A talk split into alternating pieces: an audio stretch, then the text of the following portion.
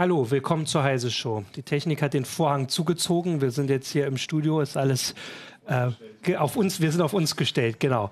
Äh, ich bin Martin Holland aus dem Newsroom von Heise Online äh, und habe heute mit mir hier Jürgen Kuri, auch aus dem Newsroom von Heise Online und Markus Mons aus der CT-Redaktion, Ressort Software und Internet. Software und Internet, genau. Und äh, Markus hat äh, in der aktuellen CT den Artikel geschrieben, der so ein bisschen der ähm, Anlass war, über eine ja, etwas komische Abkürzung zu schreiben. PSD 2 ist eine Richtlinie, eine EU-Richtlinie, da geht es um Zahlungsdienstleister.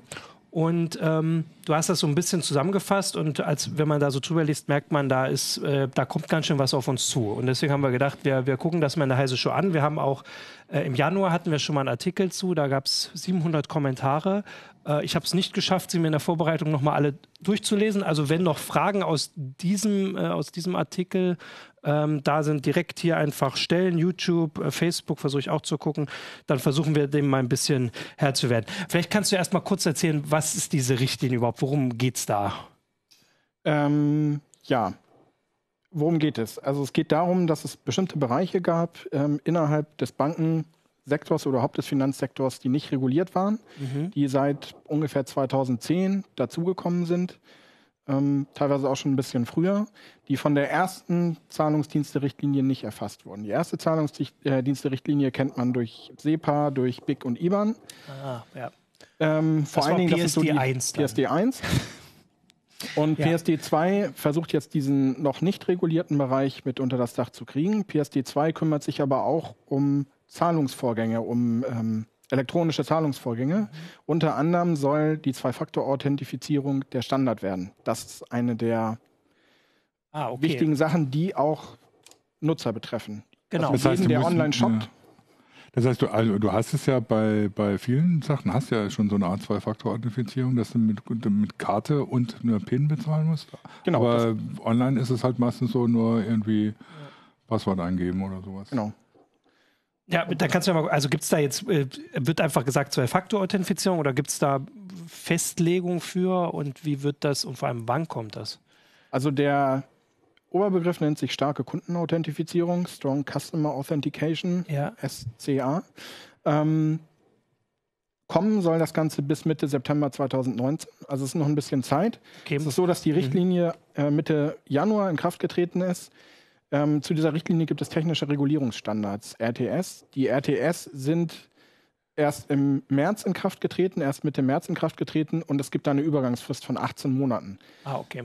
Ja, das, also das kennen wir ja. Wir hatten die äh, Geschichte, das hatte ich jetzt auch vorher mir so überlegt, bei der DSGVO mhm. war es so, dass die zwei Jahre schon in Kraft war und es hat sich keiner mit beschäftigt. Und deswegen war auch so der Gedanke, dass wir wissen zwar, dass das nächstes Jahr kommt, wir wissen dann aber eben auch, dass Du hast gesagt, im September kommt es, also im August wird hier, äh, also wir können ja schon prophezeien, im August nächsten Jahres wird äh, diese Abkürzung jeder kennen, da wird sie überall rumgehen.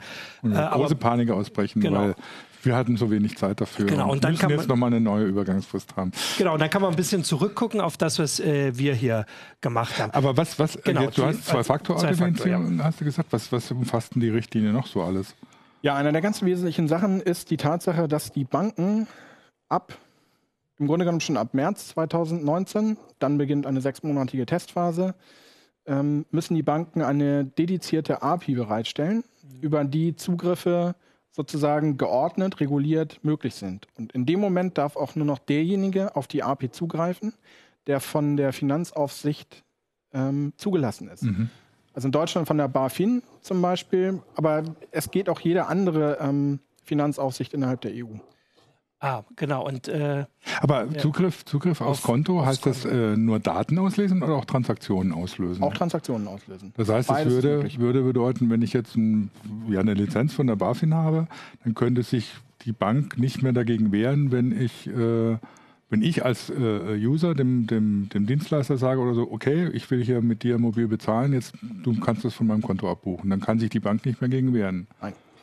Aber sowas gibt es ja jetzt schon, oder? Also wir hatten das, äh, du hast es auch im Artikel erwähnt, es gibt so Sachen wie Sofortüberweisung. Ja.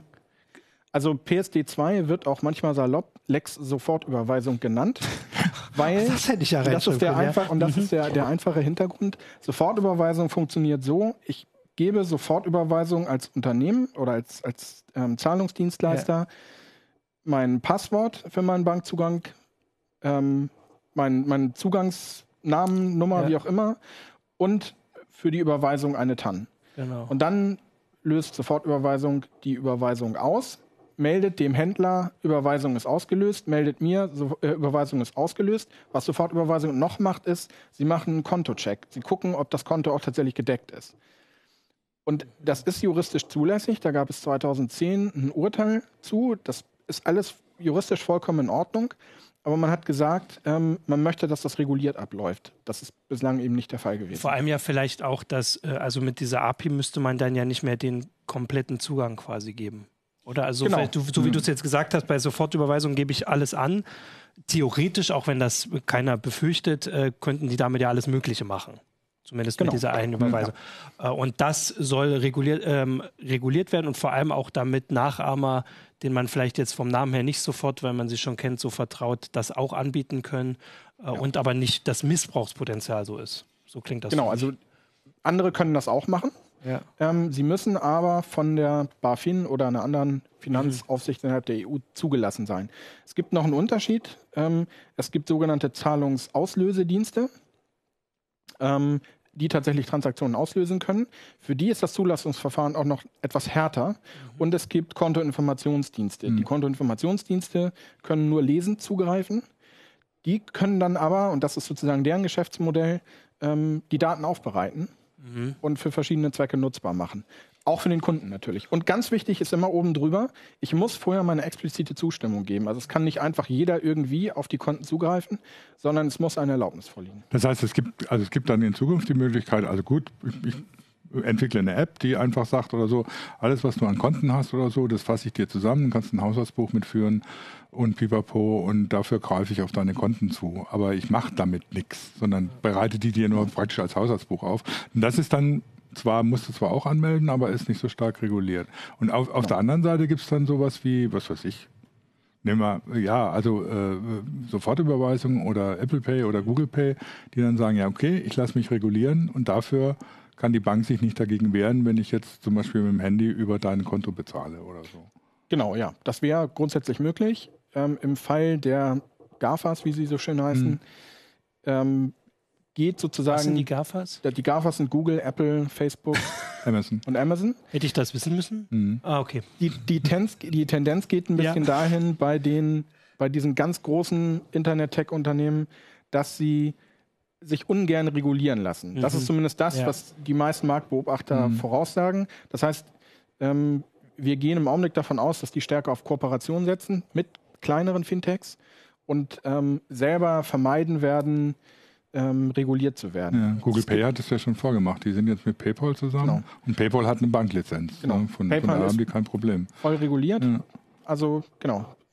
Ja, und da, jetzt wo du das erzählt hast, da wird so ein bisschen deutlich, was ähm, da einfach möglich wird. Also ich kann das jetzt auch aus persönlicher Sicht immer sagen, dass ich das schon immer ganz umständlich fand, so einfach einen Kontoauszug zu kriegen, selbst wenn ich das jetzt irgendwie seit Jahren nur, das kriegt man PDF und so daraus irgendwas zu erkennen. Und jetzt jemand, der mir anbietet, ähm, dass er sich das anguckt und sagt, also weil ich möchte gerne mal wissen, was bezahle ich pro Monat regelmäßig zum Beispiel, was Ja. habe ich übrig? Das sind so Sachen, die man irgendwie gar nicht so leicht rausfindet. Das finde finde ich interessant, weil mir ist aufgefallen, also zumindest meine Bank und einige andere Banken auch, haben angefangen, in ihrem Online-Banking Haushaltsbücher einzuführen.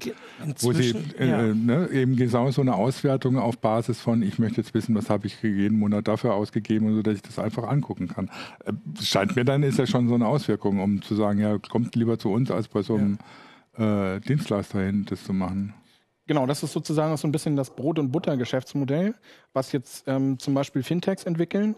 Ähm, entweder haben sie selber die Lizenz oder sie nutzen die Lizenz eines Dritten. Es gibt Plattformen, ähm, die sozusagen eine Lizenz, im Augenblick gibt es ein Unternehmen, was, äh, was voll lizenziert ist in diesem Antrag. Weitere werden folgen, zumindest das ist mein aktueller Kenntnisstand. Ähm, ähm, Unternehmen wie Figo, Fintech Systems, Banks API, die ähm, sozusagen, die sind sozusagen ähm, voll lizenziert, können auf das Konto zugreifen und das dann aber auch Dritten zugänglich machen. Und im Zweifelsfall haften aber eben diese Plattformen dann. Ähm, und solche ähm, Bankaggregatoren sind quasi so ein bisschen das, das Brot- und Buttergeschäftsmodell. Ähm, sie sammeln quasi die Daten, man kann die kategorisieren, sie versuchen das auch selber über ähm, maschinelles Lernen, zu Genau, so gucken, du's welche. Ausgaben wiederholen sich regelmäßig, liefern dann zum Beispiel eine Information darüber, wie viel Überschuss habe ich im Monat oder wie viel Verlust mache ich im Monat ähm, und versuchen auf Basis dessen, das wäre dann die nächste Stufe, mir auch ähm, Ratschläge zu geben. Also quasi tatsächlich so eine Art Bankberatung. Ja. Oder ähm, sie gucken, du bezahlst für dein DSL jeden Monat 60 Euro.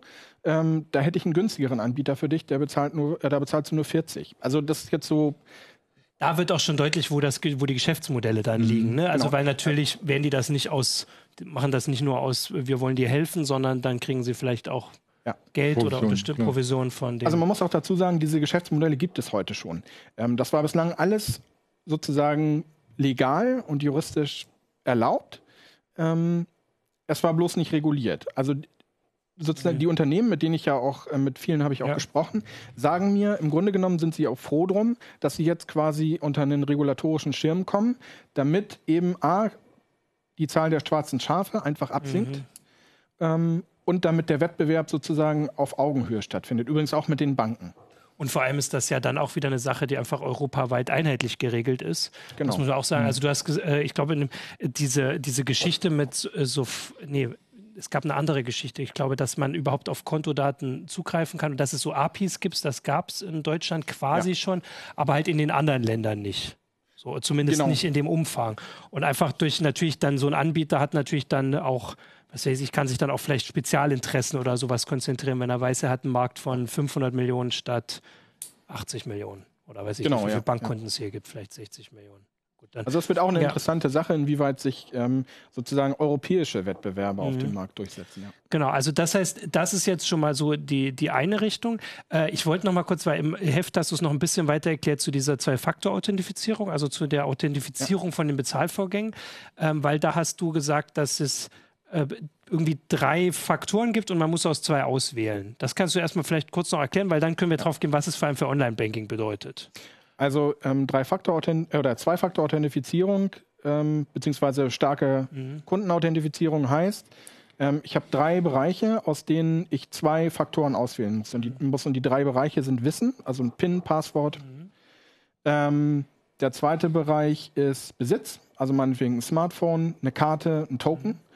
Und der dritte Bereich ist Inherenz. Inherenz heißt ähm, sozusagen Merkmale, die mir eigen sind. Mein Fingerabdruck, mein Gesicht, meine Iris, solche Geschichten. Genau, und da muss man, also und festgelegt ist, dass für einen Bezahlvorgang, wenn der ähm, authentifiziert, um ihn zu authentifizieren, brauche ich zwei Faktoren daraus. Und du hast Genau. es vorhin gesagt, bei, also im Laden kennen wir das alles schon, sind wir gewohnt, dass wir die Karte hintun, der Besitz und die Besitz. PIN. Ähm, beim Online-Banking ist es aber nicht so einfach. Weil da haben wir meist nur Besitz, zwei verschiedene Besitze vielleicht. Also Nee, zwei, Passwort Passwort du. Kunden. Wir haben im Prinzip zweimal Wissen. ah, Wissen, Entschuldigung. Ja, Wissen, Ja. natürlich, genau. Seht ihr, ich komme. Genau. Gut, dass ich Also keine die- Lizenz beantrage. Die, ähm, die Kontonummer ist ja im Prinzip auch Wissen. Also Mhm. im Prinzip habe ich dann zweimal Wissen und dann muss ich, ja, muss ich eben Wege finden, mich einzuloggen, ohne, äh, also sozusagen, um noch, und, und noch einen zweiten Faktor dazuzunehmen. Also das könnte Biometrie sein. Genau, das könnte Biometrie sein. In die Richtung wird es wahrscheinlich gehen. Es kann natürlich auch ein Lesegerät sein, kennt man ja auch von Ja, diesen ähm, HBCI. Wie ist das? Wie ist das? Ähm, ein Smartphone ist ja dann auch Besitz. Also das machen, machen Google und Amazon macht das ja, dass sie sagen, äh, Zwei-Faktor-Authentifizierung, du, du gibst dein Genau, Handy ja. bekannt, über, äh, wo sie dann im Prinzip über die E-Mail oder die Telefonnummer dir entweder eine SMS schicken oder sogar über eine App sagen oder so ist das authentifiziert. Das ist ja dann Besitz. Dann Ja. ganz Genau, oder du ähm, identifizierst dich an deinem Smartphone Mhm. mit dem Fingerabdruck. Genau. Ja. Genau, also und dadurch wird das Online-Banking halt äh, da ein bisschen angeglichen. Gut, wenn man es jetzt so sieht, wird es wahrscheinlich jetzt nicht so groß anders, weil das mit dem Fingerabdruck machen heute, glaube ich, sowieso schon sehr viele oder mit äh, oder mit dem Handy halt selbst Ja. als, äh, als dem Besitz. Genau. Ähm, Gibt es dann noch Was, was ja auch empfehlenswert Ja, ja. ist, ne? also da einen Ja. zweiten Faktor einzuführen, der äh, auf einem anderen Weg stattfindet als auf dem, dem normalen, den du, den du vor dem Bildschirm hast. ähm, in dem Artikel hast du, ich glaube, das war jetzt hier genau, da war die, nee, war das hier die Grafik? Ausnahmen? Ja, es gab Ausnahmen und es gab auch, ah genau, das war die Ausnahmen und dieses, wann man das irgendwie, ähm, ähm, dass man, ähm, also genau, die Ausnahmen kannst du erstmal, kann man die zusammenfassen? Das waren irgendwie, Ähm, wir sind schon ein bisschen so auf bestimmte ähm, Anwendungsfälle ähm, zugeschnitten. Also zum Beispiel eine Ausnahme ist, ähm, was ist für Deutschland gar nicht so interessant ist, aber zum Beispiel, wenn man durch Frankreich fährt, ähm, und muss auf der Autobahn Maut bezahlen. Dann wäre es halt ein bisschen blöd, wenn man sich jedes Mal zwei-Faktormäßig authentifizieren ah. müsste. Also sagt man, kontaktloses Bezahlen ist möglich und zwar ohne Zwei-Faktor-Authentifizierung. Das wäre jetzt so eine Ausnahme. Das ist aber schon eine wirklich sehr, sehr aber spezielle beim, Ausnahme. Also sagen wir so, beim kontaktlosen Bezahlen hast du doch eigentlich zwei Faktoren. Du hast den Besitz und, also zumindest wenn du es mit dem Handy machst, du hast den Besitz und musst ja das Handy entsperren. Genau, da wären wir dann, ja, in dem Fall wären wir dann tatsächlich auch an dem Punkt. Aber das wenn du das Handy entsperren musst. Ja, aber zum Beispiel die, die Payment-Anwendungen, die es im Moment gibt, die funktionieren nur, wenn du einen, äh, einen oh, Sperrmechanismus ah, okay. auf dem Handy hast. Also ja, zum Beispiel Google Pay kannst du nicht benutzen, wenn du nicht das Handy mit entweder Fingerabdruck oder, ah, okay. oder PIN entsperrst. Also bei der Sparkassen-App war es zum Beispiel so, dass du das Handy nicht entsperren mhm. musstest. Dann hattest du aber ein Limit von 25 Euro. Ja. Ah, genau, weil das zu den Limits gab jetzt auch noch was, das hatte ich zumindest gesehen, weil man ist ja jetzt gewohnt, dass wenn man, also dass man jetzt dieses kontaktlose Bezahlen machen kann. Und da gibt es jetzt auch ein paar Änderungen, dass das halt ein bisschen öfter dann die PIN abgefragt werden muss. Ja. Und bei manchen Sachen, das war auch, dass sogar ähm, die Kontostellung Ach nee, die Ausnahme war, dass mit dem Kontostand, wenn man ihn das erste Mal abfragt, muss man auch Zwei-Faktor authentifizieren. Genau, und dann hat man quasi 90 Tage. Ah, okay. Sozusagen kann man einfaktormäßig ja. wieder rein und nach 90 Tagen muss man sich ja. neu identifizieren. Und ist auch das Gleiche, wenn man ähm, einem Dritten den Konto abruft, der funktioniert dann tatsächlich nur noch über 90 Tage, zumindest so, wie man die Richtlinie im Augenblick versteht. Wenn man ihm das ermöglicht. Genau, dann kann er nur noch 90 Tage zurückgucken und normalerweise ist die ähm, Transaktionshistorie ja deutlich länger, mhm. die man auf dem Konto hat. Aber die können halt nur noch 90 da Tage zurückgucken. Bei mir sind es auch irgendwie mal nur 90 Tage. Na gut, ja. Achso, okay. nee, bei, bei, mir ist es tatsächlich. Ist bestimmt ein Feature. Ja, aber gut, nee. solche Sachen kann man natürlich umgehen, indem man einfach einen, ähm, einen Export macht ja. und dann dem Anbieter sozusagen die restlichen Monate auch noch zur Verfügung stellt. Ja. Ähm, ich denke, da wird es Wege geben. Das muss man ja dann auch nur einmal machen und wenn man den Anbieter weiter benutzt, also den, den, ähm, ähm, die App, dann kann der sich immer wieder neu holen. Ja. Okay, also damit haben wir jetzt so ein bisschen die, den Überblick mal gemacht über die also, zwei also Sachen. Es gab, gab, eine Frage, ja, also genau. ich habe HCBI nie benutzt, aber es war gleich natürlich die Frage, ist das wie HCBI, nur jetzt europaweit geregelt oder so? Jein. ähm, ja, es ist ein API. HBCI war aber genauso. Ähm, HBCI erlaubt halt quasi den Schleppnetzzugriff. Ja. Also mit HBCI habe ich keine Einschränkung, welche Daten ich vom Konto runterhole. Ähm, die andere Methode, das ist auch, das war ein zweiter Punkt, weshalb diese Richtlinie überhaupt eingeführt wurde. Die andere Methode ist halt tatsächlich, ich gebe dem Drittdienstleister ähm, meinen, äh, meinen Kontozugang, also meine Kontozugangsdaten ähm, und er greift quasi über die Internetschnittstelle zu und hat dann auch Zugriff auf all das, was ich beim Online-Banking auch hätte. Mhm. Und ähm, das nennt man oder nennt sich im Fachjargon Screen Scraping, also Bildschirm quasi leerkratzen. Mhm. Ähm, und das ist etwas, was die EU eindämmen will. Es ist noch nicht ganz klar, ob es am Ende ganz verboten wird. Die Banken, also ich habe mit der ähm, deutschen Kreditwirtschaft gesprochen, die sind ausdrücklich dafür, dass es verboten wird. Im Augenblick ähm, existiert es allerdings noch, wenn ähm, eine API nicht funktioniert, ähm, ist sozusagen als sogenannte Fallback-Lösung ähm, ist immer noch möglich, ähm, dann über Screenscraping. Und ist schon festgelegt, dass das wegfallen wird oder steht nee. das jetzt einfach so drin? Okay, also das heißt, da ist äh, dann Möglichkeit für die PSD 3 schon mal. Ja, beziehungsweise es gehen auch viele davon aus, dass die PSD 2, ähm, ähm, da gibt es jetzt noch einige Unsicherheiten, ja. die sich, ähm, die wahrscheinlich in der Praxis dann auch ähm, offensichtlich werden, ähm, dass dann nachreguliert wird innerhalb ah, der. Okay. Genau, weil dann können wir jetzt ja hier ist auch eine andere Frage. Eine, äh, eine Anmerkung, weil ja. ich meinte, für Google Pay muss man das Handy entsperren. Äh, wenn ich mobil bezahlen will am Terminal mit dem Handy und es nicht entsperre, dann muss ich einen Code eingeben. Wenn ich es entsperrt habe, muss ich keinen Code mehr eingeben. Okay. Also, also das heißt, ich entsperre es mit genau. meinem Fingerabdruck, ja, halte es hin und das war's. Genau, dann, aber man dann, braucht auf jeden dann, Fall das ja, genau. Wissen zusätzlich. Also in dem genau, Fall ist das dann schon so.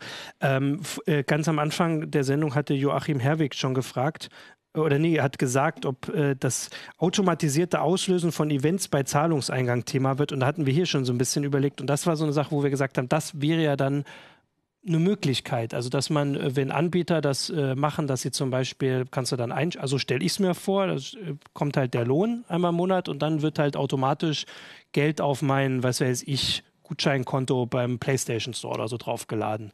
Das würde, jetzt würde sowas nicht gehen. Also Doch, das würde genauso gehen. Also ähm, ich habe mir selber solche Apps ausprobiert, die ähm, haben dann auch die Möglichkeit, dass sie dich per Push-Meldung informieren, ähm, dein Gehalt ist gerade eingegangen.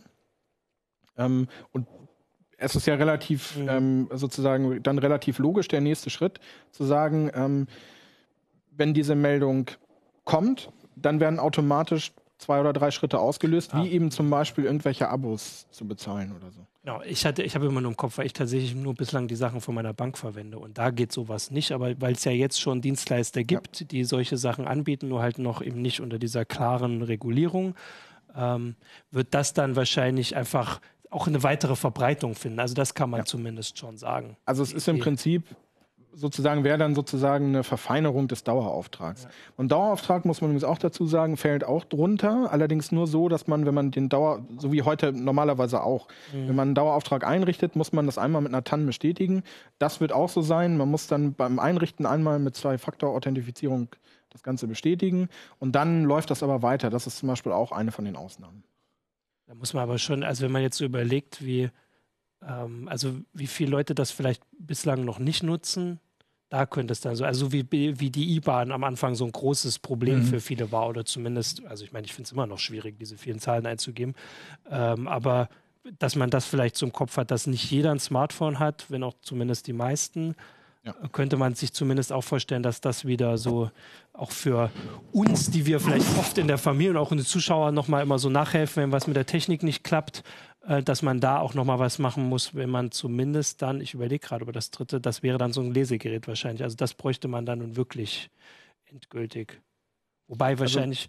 Also, ja, okay. Also ja, man hat ja zum Beispiel auch die, also man hat ja zum Beispiel dann auch die Möglichkeit, bestimmte Händler meinetwegen, ähm, ähm, bestimmte Dienste kann man auf eine Whitelist setzen. Das heißt, man sagt ah. bei seiner Bank, ähm, dieser Dienst ist für mich vertrauenswürdig, mhm. da ist keine Zwei-Faktor-Authentifizierung möglich. Ah, okay. Also man kann zum Beispiel, das ist, das ist sozusagen auch so ein bisschen der Streit, um den es im, im, ähm, im, im Einzelhandel geht. Der Handelsverband äh, sagt zum Beispiel, ähm, wir sehen darin insofern ein Problem, weil jetzt große Unternehmen wie Amazon, Otto, Zalando, die halt, wo die Leute auch regelmäßig einkaufen, für die wird das relativ einfach sein.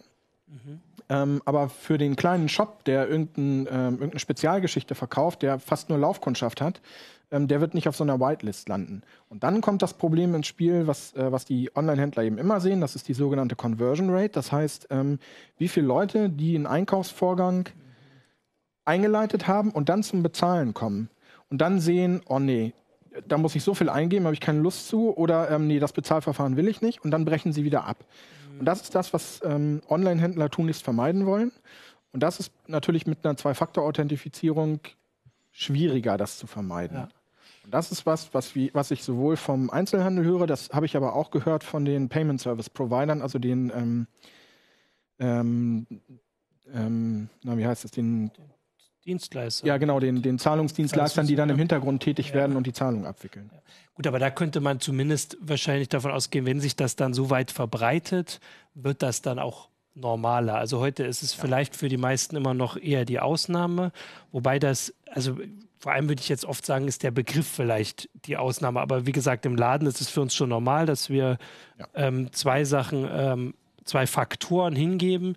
Äh, und wenn man das dann online quasi auch noch macht, könnte ich mir vorstellen, dass einfach dadurch, dass man daran gewöhnt ist, das vielleicht nicht so schwer wird. Aber gut, ich bin jetzt auch nicht direkt davon betroffen. Also wahrscheinlich, ich kann mir natürlich vollkommen nachvollziehen, warum sich jemand mehr Sorgen macht, der darauf angewiesen ist, dass er seine, weiß ich nicht, seine Spezialsachen da jeden Monat los wird. Also ich kann mir durchaus vorstellen, dass es zum Beispiel dem Bezahlen mit dem Handy einen ähm, leichten Schub gibt, ähm, weil das ja quasi schon eine Zwei-Faktor-Authentifizierung mhm. eingebaut hat. Ähm, ja. Also hier kommt gleich der Hinweis, dann sollen die doch einfach, äh, Pay, soll der Einzelhandel einfach PayPal ähm, machen. Da schreibt aber der nächste gleich, ja, PayPal mag das natürlich. Äh, ja, das ist natürlich das auch so, richtig, genau. Also ja. für so Anbieter ist das natürlich eine Möglichkeit, noch weiter sich also PayPal sieht man sozusagen versucht ohnehin in den stationären Handel zu kommen. Deswegen ist der Deal mit äh, Google Pay für die auch sehr von Vorteil. Mhm. Ähm, PayPal hat auch ähm, den Dienst iZettle, das ist ein äh, schwedischer ähm, Bezahldienst, ähm, der über sozusagen für jedermann verfügbare kleine Terminals ähm, vor allen Dingen sein Geld verdient. Ähm, den haben sie im Frühjahr dann, gekauft. Die dann und man, zum, zum Beispiel dazu führen, dass äh, inzwischen in den skandinavischen Ländern Bettler und ja, äh, genau. die Kollekten in der Kirche inzwischen mhm. mit kontaktlosem Bezahlen abgewickelt ja. werden. Genau, und ähm, da kann man, ähm, und da sieht man halt so ein bisschen dran, dass PayPal durchaus versucht, also sozusagen vom reinen ähm, Online-Geschäft ähm, auch in den stationären Handel zu kommen. Ja. Ich wollte jetzt kurz hier Was dann gleich wieder, also jetzt auf YouTube natürlich jetzt zu der Diskussion führt, dass äh, nur Bargeld ist wahres Geld. Äh, aber die Diskussion müssen wir, müssen wir jetzt bei der Richtlinie vielleicht nicht aufmachen. Seit halt die Frage. Nee. Ähm, da wäre auch, was das Ziel eigentlich dieser Richtlinie? Also du hast es vorhin gesagt, es geht um die Regulierung dieser, ähm, dieser Dienstleister, die es schon gab, also und die auch rechtmäßig äh, agiert haben, nur um sie klarer zu regulieren. Gibt es noch andere Ziele? Weil hier steht auch was von, ob es gegen Geldwäsche geht. Ist das auch ein Ziel davon oder hat das in dem Fall jetzt tatsächlich eher nichts damit zu tun? Da muss ich ehrlich gesagt ein bisschen passen. Ich denke mir aber schon, dass es auch eine Rolle spielt, ja. Geldwäsche weiter einzudämmen. Ähm, ganz wichtig ist halt, also sozusagen einmal ähm, den Wettbewerb reguliert und ähm, zu gleichen Bedingungen zu machen, ist die eine Sache. Und die andere Sache ist, ähm, dem Kunden sozusagen mehr Komfort, mehr Sicherheit vor allen Dingen, das spielt eine ganz große Rolle ja. in der Geschichte. Sicherheit, ähm, ja, und letztendlich durch den Wettbewerb auch mehr Qualität. Ja, wobei bei, jetzt gerade wo du das Stichwort Sicherheit ansprichst, gab es gleich auch die Anmerkung jetzt zu den Haushaltsbüchern, die die, die, die manche äh, Banken einführen. Das ist ja auch im Prinzip nur eine Auswertung dessen, was ich bezahle um daraus dann wieder andere Daten, äh, andere Informationen zu kristallisieren. Wo gehe ich vor allem einkaufen, wo, ja. was kaufe ich vor allem, was und, und, und so weiter. Ich meine, das ist natürlich dann für die Dienstleister, selbst wenn sie nur einen Datenzugriff haben. Ich meine, PayPal weiß inzwischen natürlich auch sehr viel über mich, weil ich äh, mit dem Handy bezahle und äh, online mit PayPal meistens bezahle, weil es einfach das Einfachste ist, beziehungsweise überall verfügbar ist. Ähm, und wenn das dann über entsprechende Dienstleister gemacht wird, die verdienen natürlich dann ihr Geld mit genau den aggregierten Daten, die sie dann von, über mich kriegen. Ja, also zumindest könnten sie das. Ähm, wie gesagt, es kommt ja immer noch auf die eigene Zustimmung an und ähm, es spielen sozusagen ähm, Datenschutzaspekte spielen sowohl in der PSD2 eine Rolle, aber natürlich gilt die DSGVO ähm, auch für diesen Bereich. Und äh, du hast auch geschrieben, es ist jetzt nicht nur so, dass so ein Unternehmen einmal freigegeben wird oder zertifiziert wird und dann guckt nie jemand wieder drauf, sondern es wird kontinuierlich wird geprüft, dass sie auch wirklich das machen, wofür sie zertifiziert sind. Genau, es gibt ein regelmäßiges ähm, Auditing. Mhm. Die müssen regelmäßig Berichte einreichen bei der Finanz, bei ihrer jeweiligen Finanzaufsicht. Ähm, und es gibt auch ähm, Quoten sozusagen von Betrugs- und Missbrauchsfällen, die nicht überschritten werden dürfen. Ähm, was mir jetzt nicht ganz klar ist, sozusagen, wie das Eskalationsszenario dann aufgebaut ist, wenn sie regelmäßig dagegen verstoßen.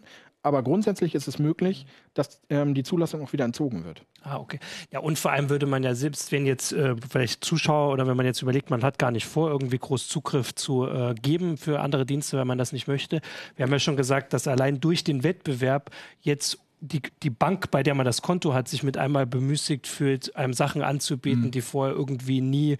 Also ich, wie gesagt, ich habe immer schon überlegt, dass ich irgendwie gerne eine größ bessere Übersicht über meine äh, Ausgaben, ja. also vor allem sind es ja immer die Ausgaben hätte. Ähm, und dass das jetzt mit einmal, also zumindest eine App äh, da schon geht, zeigt ja, dass man sogar davon profitiert, wenn man gar nicht sagt, man will jetzt zu so einem Fintech oder so gehen. Ich habe jetzt noch eine Frage.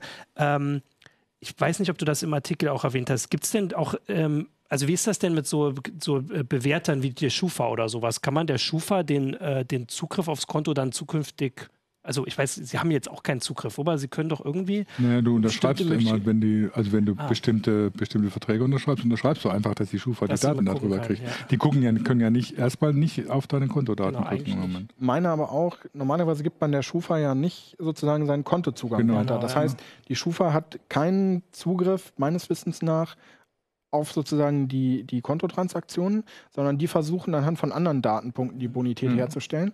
Und an der Stelle ähm, bin ich selber noch so ein bisschen im Zwiespalt, aber generell eigentlich sehe ich eher Vorteile, weil ähm, äh, es gibt ja Dienste, die das, die das schon machen, die dann so einen Score ausrechnen. Ähm, ich habe da selber mal eine App ausprobiert ähm, und ähm, das Gute, also sozusagen das Gute daran ist A, ähm, die Schufa sieht ja, wie gesagt, nicht, was auf dem Konto los ist. Das heißt, sie kann auch sozusagen eine Kreditwürdigkeit ausstellen für jemanden, der ist aber im Grunde genommen, äh, der aber im Grunde genommen gar nicht kreditwürdig ist, weil sie anhand von anderen genau, ja, weil sie zu der Dingen beurteilt. Schluss kommt, ja. Hm. Ähm, und kann sie auf das Konto zugreifen. Das muss auch nicht die Schufa sein. Es äh, gibt auch andere ähm, Auskunfteien. Ähm, dann kann sie möglicherweise sehen, okay, der wohnt vielleicht jetzt in einer Gegend, die nicht so buchbar ist oder so. Es ist immer so ein bisschen die Frage, welche, welche Punkte die auswerten. Aber er zahlt seine Rechnungen pünktlich. Ähm, er zahlt seine Daueraufträge pünktlich. Ähm, der ist kreditwürdig. Ähm, und Menschen, die tatsächlich einen Kredit brauchen und ihn aber nicht kriegen, ähm, die ihn bislang nicht kriegen und die ihn aber bedienen könnten und die kreditwürdig mhm. sind, die rutschen jetzt möglicherweise, da spricht man jetzt nicht von so vielen, aber es wird diese Fälle geben, von Menschen, die diesen Kredit jetzt unter diesen neuen Voraussetzungen ja, genau. dann auch tatsächlich bekommen. Quasi beweisen könnten, dass sie, ähm, genau. dass sie mhm. äh, zu, ähm, kreditwürdig sind. Also klar, mhm. sozusagen ähm, immer mit dem kleinen Haken, ich gewähre halt Zugriff auf ja. meine Transak Kontotransaktionen. Ne? Aber du hast es ja gesagt, dass, äh, dafür ist ja wahrscheinlich auch das gemacht, dass es halt zeitlich begrenzt ist. Ja. Das wäre ja so ein Wert, wo man sagt, man gibt jetzt den Zugriff, dann können die das mal angucken und nach 90 Tagen, wenn ich dann diesen, äh, den Kredit habe, dann ist Schluss damit. Also das wäre jetzt so, ja. so ein Fall, wo auch deutlich wird, warum das auch sinnvoll sein kann. Also es ist ja nicht nur, also eigentlich ist das jetzt nicht so nahe, sofern das ist, warum das sinnvoll ist. Also bei Großkrediten, ich habe jetzt selber noch keinen aufgenommen, wie einen Hauskredit oder so, aber ich meine, in dem Fall muss man ja, glaube ich, ohnehin mit, äh, mit Kontoauszügen auch nochmal nachweisen, ähm, dass ja. man kreditwürdig ja. ist. Ja. Also das will die Bank dann schon sehen. Außer es ist die Hausbank, bei der man ohnehin sein Girokonto hat, die genau. kann es natürlich ohnehin sehen, aber ja. Ähm, ich, also siehst du jetzt noch irgendwie Fragen? Ich hätte jetzt noch äh, überlegt, also diese API-Geschichte, da kann ich ja auch nochmal darauf verweisen, dass die X hatte da einen Artikel dazu, was es mit diesen APIs auf sich hat. Ähm, kann man da jetzt schon abschätzen, wird das klappen? Also werden die das so hinkriegen, die, die Banken, dass das wirklich alles bis, also zumindest hierzulande äh, nächstes Jahr im Herbst möglich ist? Also ich bin da ziemlich zuversichtlich. Die deutschen Banken haben sich ähm, zusammengeschlossen ähm, auch schon vor längerer Zeit ähm, in der sogenannten Berlin Group. Also die, die, deutsche Kreditwirtschaft repräsentiert im Grunde genommen fast alle etablierten deutschen Banken und vor ja. allen Dingen alle großen. Ja. Ähm, das sind dann nochmal verschiedene Spezialverbände. Die Sparkassen haben einen eigenen Verband, die Volksbanken haben einen mhm. eigenen Verband, die Privatbanken haben einen eigenen Verband. Aber die laufen da alle zusammen und ähm, die alle zusammen entwickeln ähm, ein API, weil die ähm, PSD2 bzw. die äh, technischen Regulierungsstandards geben keine genaue Spezifikation vor, sondern sie sagen, ähm, das beste Modell wird der Markt entwickeln. Dem kann man sich anschließen. Ich habe aber auch Stimmen gehört, die gesagt haben, ähm, dass das durchaus ein Problem darstellen könnte. Ähm, auf jeden Fall, ähm, das machen sie und sie haben jetzt, wenn ich das richtig äh, gesehen habe, auch gerade erst ähm, entsprechend was vorgestellt ähm, was sie dann einführen wollen. Das heißt, für Deutschland, auch aufgrund der Erfahrung mit HBCI, ähm, denke ich, wird das relativ unproblematisch sein. Interessant ist zum Beispiel, dass ähm, die britischen Banken, die hatten sowas vorher gar nicht. Ähm, die haben es jetzt gerade, sind jetzt dabei, es mhm. zu entwickeln, sozusagen ihr eigenes britisches System. Ähm, und ähm, die Frage ist halt, wie es anderswo aussieht. Ich mache mir für Deutschland aber ehrlich mhm. gesagt wenig Gedanken. Aber bisher gibt es noch keine API, die, die man nutzen könnte.